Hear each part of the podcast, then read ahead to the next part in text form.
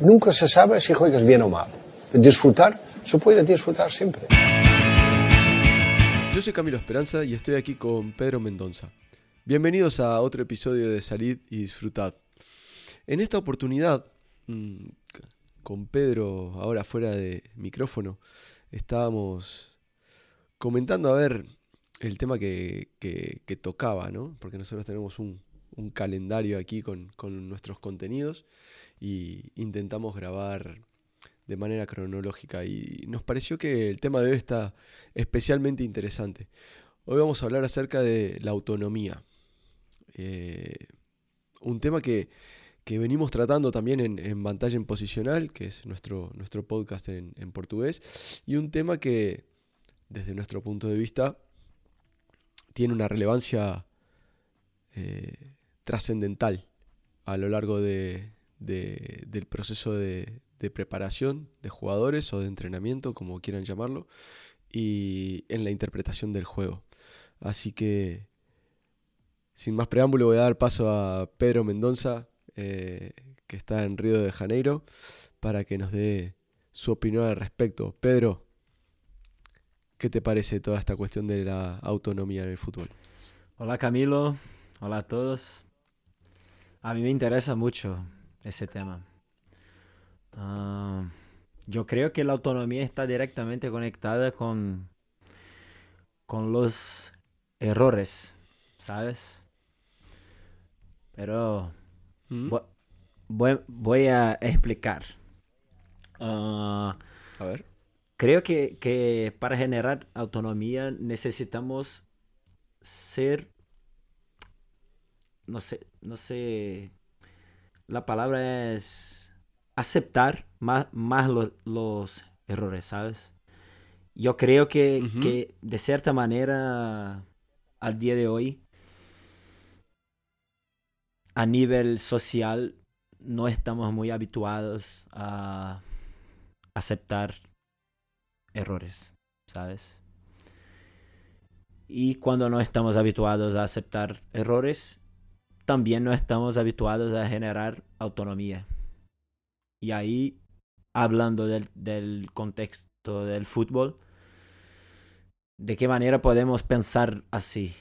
Cuando, cuando intentamos que el jugador o jugadora haga un movimiento perfecto según nuestra cabeza, ahí ya no estamos creando un ambiente autónomo, por ejemplo, ¿no? Estamos cerrando posibilidades de todo eso.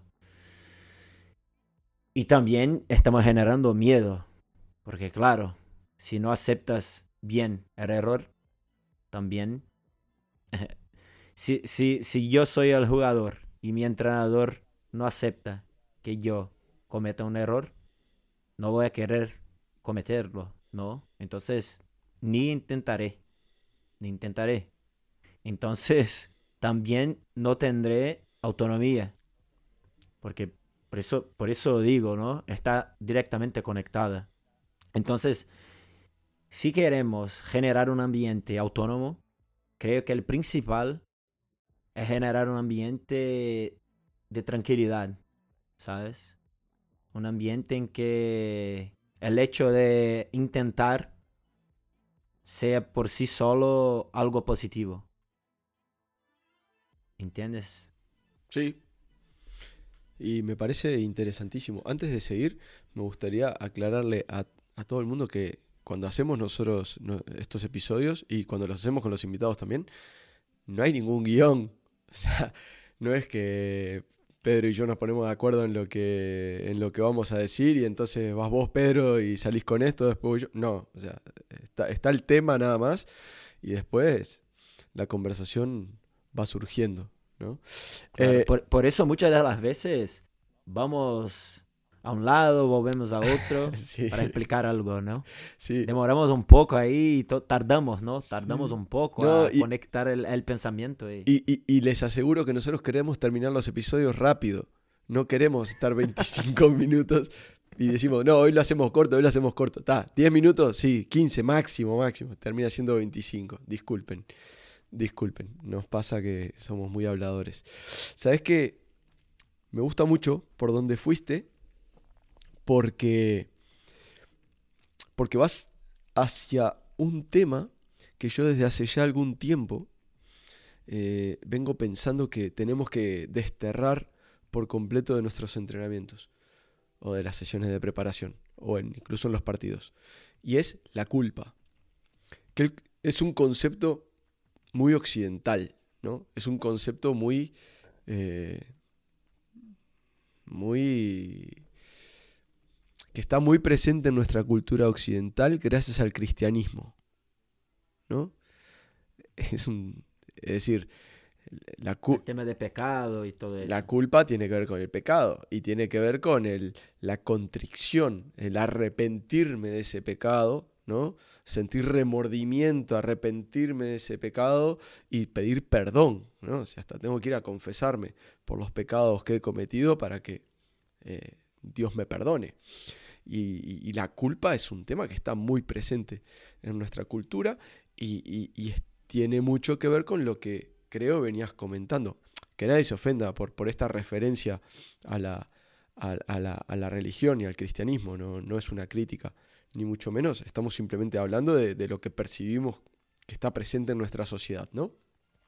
Este, y está muy, muy relacionado con lo que tú estabas comentando. Es decir, como hay culpa y como tiene que haber siempre un culpable cuando las cosas salen mal, hay miedo a cometer errores. Y como hay miedo a cometer errores, eh, no hay libertad para explorar, no hay libertad para intentar y no hay libertad para, entre comillas, crear. ¿no? Y en el ámbito del entrenamiento, ¿quién es el que determina eh, que se ha cometido un error? ¿Y quién es el que viene con el castigo y quién es el que viene atrás del jugador para decirle que la culpa es suya. Es el entrenador. El entrenador. ¿No? Somos, bueno, somos nosotros en este caso. Somos nosotros. Y yo desde hace tiempo me he propuesto que en mis entrenamientos o en las sesiones que yo dirija e incluso en mis partidos, el concepto de culpa no existe. No hay culpables. La decisión que se tomó es la decisión que se tomó y no se revisa. Se revisa obviamente a posteriori con el afán de, bueno, a ver qué podríamos haber hecho diferente, pero nunca con el afán de, esto es culpa tuya, y mucho menos durante el juego, durante el juego, hacer sentir culpa al jugador. Ahora, yo me pregunto, claro, esto es como, esto es como un impuesto, ¿no? Me lo repercuten a mí ¿no? El Estado me cobra a mí unos impuestos y yo se lo voy a repercutir en mi factura al que venga. ¿Por qué el entrenador quita autonomía al jugador? Para que no, para que no exista el error, ¿no? Es decir, yo le quito autonomía al jugador, asumo yo esa parte de libertad que debería tener el jugador, la asumo yo jugando lo que yo llamo PlayStation con el jugador corre, salta, cierra, sube, baja, ven, eh, en el entrenamiento o en el partido. Eh, pero ¿por qué lo hago? ¿Por qué lo hago?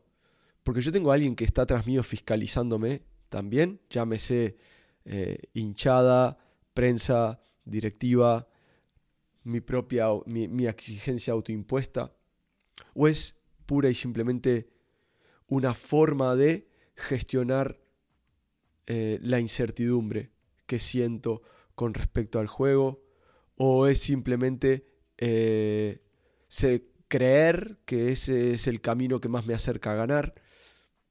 ¿Qué opinas? Yo creo que todo eso está conectado con el miedo también, ¿sabes? Porque todo, todo miedo. Claro, todos los, ejemplos que, que ha dado están conectados con eso, ¿no? Con el, con el tema del miedo. Porque claro, creo también que nosotros seres humanos tenemos una tendencia a, pensar que podemos tener el control, ¿sabes? De las cosas. Pero, pero, perdona que te interrumpa. ¿Miedo a qué? En el caso del entrenador. Vamos a ver. Mm. Miedo de perder su puesto, miedo de no tener una, una respuesta a un comportamiento nuevo. Creo que el miedo al, a las cosas que no puede controlar, ¿sabes? Pero, pero al final, creo que el, que el miedo al, al, lo que es novedoso, ¿sabes? Porque creo que va por ahí. Y, y, eso naturalmente pasa para, para el jugador o jugadora, ¿sabes? Y, y creo también que ese, ese es un problema social. No solo a nivel deportivo, pero social. ¿no? El error es muy poco aceptado al día de hoy, ¿no? Y claro, con, todo con todo eso de redes sociales, eh, WhatsApp, todo, el error está aún más en evidencia. Entonces, si tú cometes, cometes un error ahora, en 30 segundos, todos van a saber. Es como nosotros, ¿no? Estamos en Spotify, estamos en YouTube. Si hablamos una, una, una palabra de una manera distinta, diferente, podemos, podemos tornarnos memes, ¿sabes? Pero claro, hombre, es eso.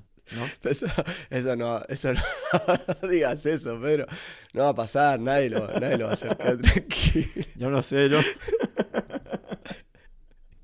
Pero, Te aviso que no voy a editar esta parte, se queda. Claro. Se queda en el episodio. Es para eso, es para eso. Y, yo, yo he intentado sacar el, el, la palabra error de mi vocabulario, ¿sabes? Intento... E, es que te lo quería decir.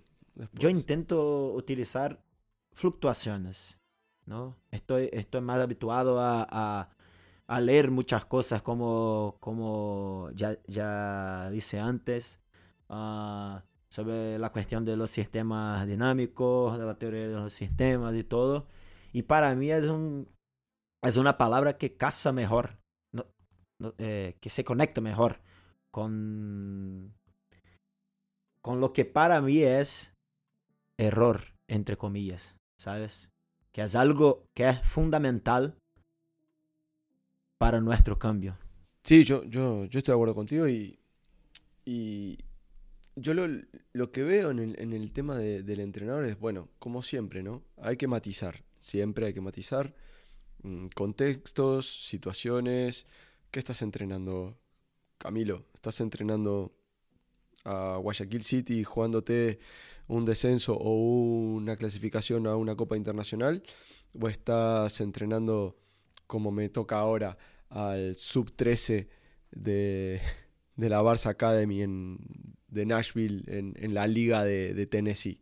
Ah, ah, contextos totalmente diferentes, ¿no?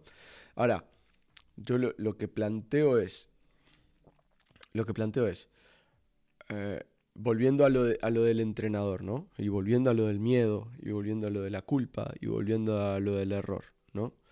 Eh, si, el, si el jugador comete un error, entre comillas, ¿no? Un error o una decisión subóptima, podemos llamarla, si querés, ¿sí? Si el jugador comete un error, ¿sí? Y yo salto enseguida a hacerle ver que cometió un error y hacerle sentir esa culpa, ¿no? ¿Yo estoy ayudando a que ese tipo rinda más o estoy ayudando a que ese tipo rinda menos? Probablemente en el corto, en el corto plazo va a rendir menos. ¿Por qué? Porque ya no se va a sentir cómodo. No va a sentir cómodo, no va a estar tranquilo, no va, no va a jugar de la manera que él tiene. Si a mí me molesta tanto las decisiones que toma ese jugador, a lo mejor debería plantearme si ese jugador debería estar en la cancha o no. Y al final, la culpa de quién termina siendo. Y la culpa termina siendo mía. El tipo no está ahí adentro. El tipo no está ahí adentro porque él dijo, eh, Mister, hoy me pongo la 10 y, salto a la cancha. Lo puse yo. ¿Y quién, y, quién, ¿Y quién ayuda a ese jugador partido tras partido y semana tras semana y sesión de entrenamiento tras sesión de entrenamiento a, que vea cómo tiene que relacionarse con el juego, con los compañeros y con los oponentes. Soy yo, es mi trabajo. Entonces, yo creo que en ese momento, en el momento en el que estamos compitiendo, ¿sí? no es el momento ni el lugar para hacer sentir culpable al jugador. Es el momento y el lugar de seguimos adelante, preocupate por la siguiente y, hey, me doy vuelta, le digo a, mi ayudante o le digo por radio al analista, eh, poneme una etiqueta en esta jugada, ¿sí? Porque la vamos a revisar durante la semana para ver si podemos ayudar a este jugador. En el momento de la competición, creo que no toca. Entonces, al final, yo creo que, volviendo al tema del episodio de hoy, que es la autonomía, yo necesito generar autonomía a través de no solamente las sesiones de entrenamiento, no solamente a través de el juego, ¿sí? sino también en el discurso con los jugadores, en mi relación con los jugadores, que sientan que van a estar siempre respaldados, que sientan la tranquilidad de ser ellos mismos, de poder crear. Obviamente, siempre, esto lo dijimos creo en el episodio anterior, nadie es totalmente libre en la medida en que formamos parte de un grupo, en la medida que formamos parte de un colectivo, ¿sí? Eh, hay, hay, una serie de cosas que, que constriñen nuestro comportamiento. No, no, no, porque sé que muchas veces las cosas que decimos, eh, en general, no tú y yo, las cosas que se dicen tienden a llevarse a los extremos. Nadie está hablando de una libertad completa. Lo que estoy hablando es, dentro de ese contexto, ¿sí? equipo, que el jugador tenga la libertad de poder expresarse. ¿sí? Que el jugador tenga la libertad de decir, eh, si yo la cago, hablando claro, eh, el entrenador me va a respaldar, el entrenador y mis compañeros me van a ayudar. ¿sí? Entonces, a lo que voy es, la autonomía, la generación de autonomía a través de un determinado tipo de actividades en el entrenamiento, a través de una determinada forma de jugar que no constriña tanto al jugador, que no lo haga ser un robot, como es el caso para mí del famoso modelo de juego o de la idea esta de fundamentos y el jugador tiene que jugar de acuerdo a unos determinados fundamentos porque si no está jugando mal. Eh, lo que intentamos hacer a través de determinado tipo de actividades lo que intentamos hacer a través de unas determinadas formas de jugar, de unas determinadas ideas que guían ese juego, es permitir que, que el jugador sea autónomo y a lo que iba para redondear la idea. No es opcional, es una necesidad. Es una necesidad. Es totalmente imperativo que el jugador tenga esa capacidad de ser autónomo y que pueda resolver por él mismo, porque aparte, un dato, ¿no? Yo sé que todos lo sabemos, pero a veces ni lo queremos tener en cuenta. Yo jugar al PlayStation con mis jugadores, corre, salta, me sirve en, el sub 13 de la liga de Tennessee con, la academia del Barça. Porque en el Capwell, el estadio de Melec, en el Monumental, el estadio de Barcelona, o en el Chucho Benítez, el estadio de Guayaquil City, con 3.000 personas en la, en la, tribuna. Ya no estoy hablando de un estadio con 50.000 personas. 3.000 personas en la el lateral derecho que está al lado enfrente no te escucha. Si a veces en el, banco de suplentes, en el banquillo, yo intentaba hablar con, con Paul Gavilanes, el entrenador, y no nos escuchábamos. Si estábamos, y estábamos a 5 metros uno del otro. Entonces, la cuestión de la autonomía no es opcional. Es un, es un elemento que hay que desarrollar y sí se desarrolla para mí a través de una serie de actividades, se desarrolla a partir de generar confianza con el jugador, o sea, el, mensaje, el discurso, y que después nuestras acciones como entrenadores respalden ese mensaje y respalden ese discurso, es esencial. Y, es necesario, el jugador tiene que tener esa, esa, autonomía. Después puede ser que eso vaya también relacionado con otros aspectos más psicológicos, si se quiere. No sé, algún día podríamos traer a un psicólogo deportivo este, para que nos hable de ese tema. Pero a lo que voy es que no es opcional. Yo estoy de acuerdo. Y, y en cuanto hablabas ahí, mi, la cuestión de autonomía y todo del entrenamiento, yo estaba pensando que, claro, es una cuestión de no cerrar posibilidades, ¿no? Y claro, y ahí voy a hacer una conexión con, con la cuestión del entrenamiento individualizado, ¿sabes?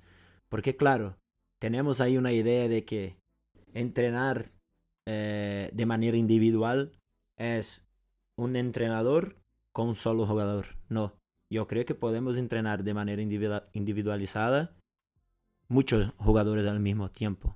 ¿Cómo? No, no cerrando posibilidades. Porque claro, si no cerramos posibilidades, la interacción de cada uno de ellos será totalmente distinta porque son personas diferentes, ¿no? Tendrán ahí posibilidades, miles de posibilidades distintas, distintas cada uno de, ellos.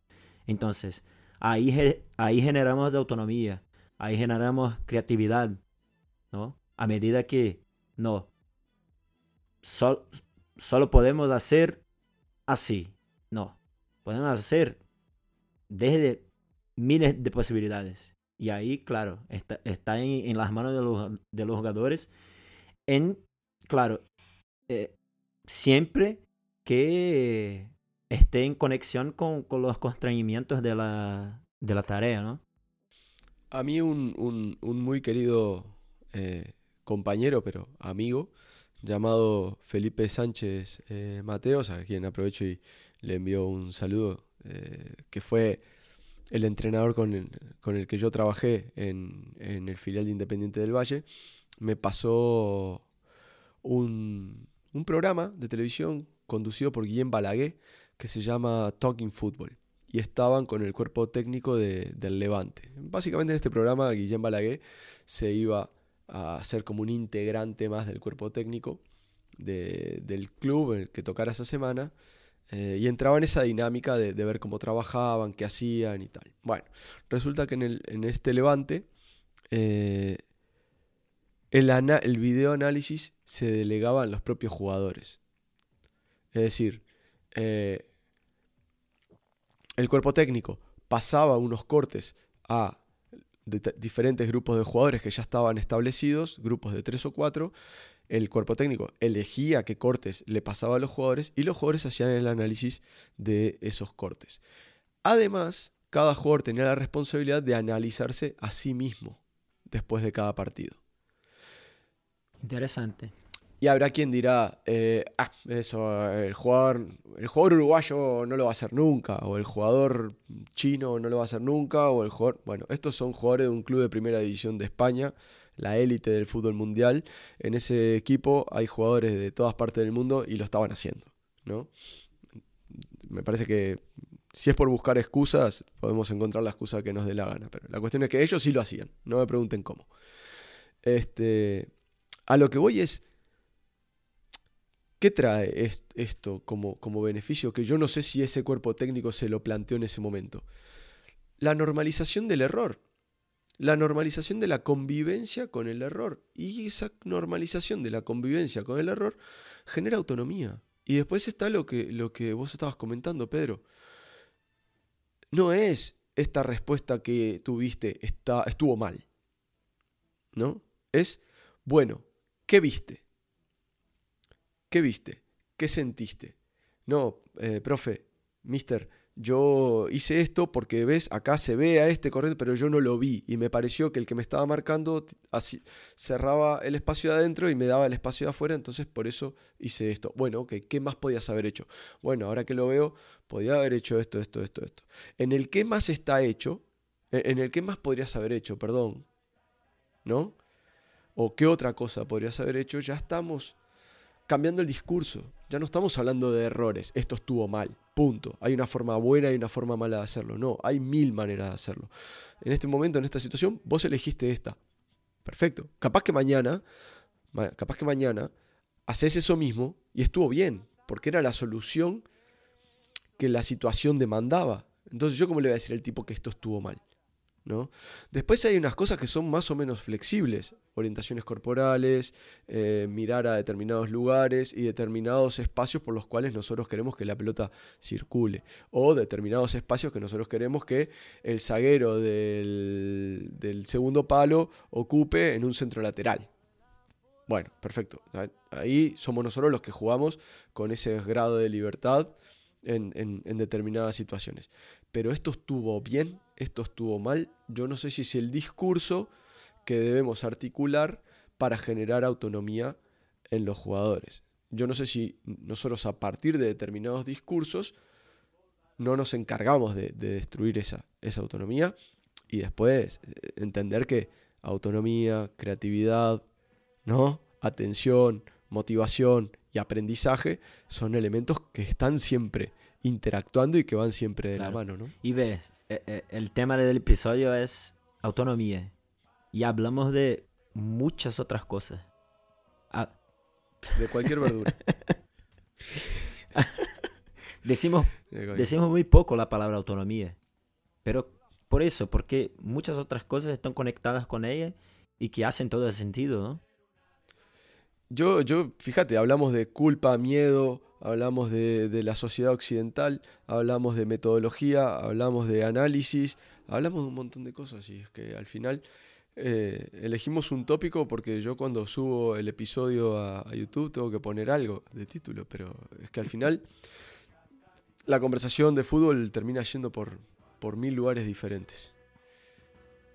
¿La dejamos? La dejamos. ¿Sí? creo que sí, ¿no? Estamos para ahí 10, 15 minutos, ya, ya estamos en 26, creo. Sí, aparte ahora empieza empieza el Brasileirao y tengo ganas de ver al Cruzeiro, al Cruzeiro del Papa Pezzolano, que debuta contra el Bahía, así que me voy. Buen partido, buen partido. Va a estar lindo. Un saludo a todos los que están del otro lado. Eh, no dejen de comentar si lo están viendo por YouTube, no dejen de escribirnos, si nos siguen en Instagram o en Twitter, nosotros estamos encantados de, recibir todos los comentarios. Un abrazo fuerte.